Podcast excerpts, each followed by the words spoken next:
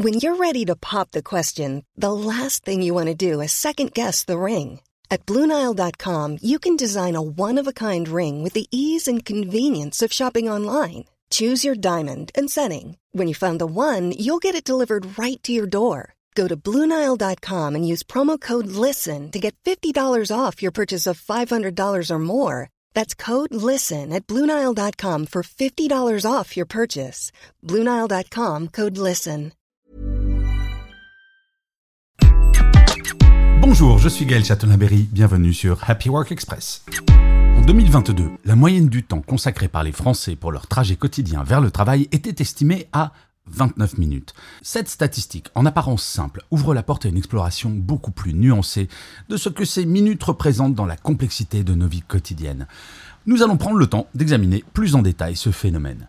Commençons par examiner la notion de durée du trajet.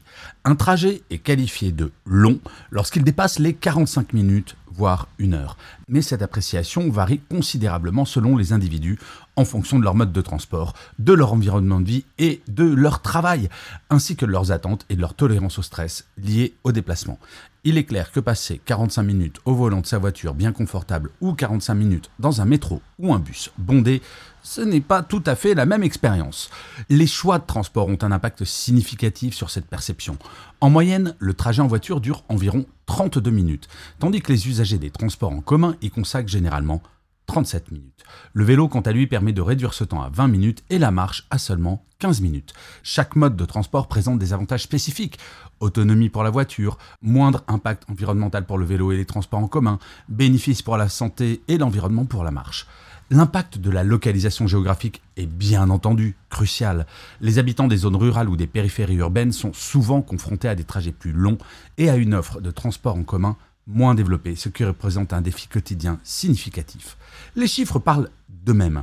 En 2019, 14% des travailleurs français avaient un trajet de plus d'une heure pour se rendre au travail, et cette proportion monte à 27% pour les salariés d'Île-de-France en 2022, qui passent plus de deux heures par jour dans les transports. Ces données mettent en évidence l'ampleur et la complexité du défi des trajets domicile-travail. Les répercussions de longs trajets sur le bien-être ne sont pas à sous-estimer, affectant tant la santé mentale que physique, diminuant la productivité et le bien-être au travail. Pourtant, des pistes de solutions existent l'amélioration des réseaux de transport en commun en premier, la promotion du télétravail et des horaires flexibles, l'encouragement à une urbanisation plus dense et à la cohabitation.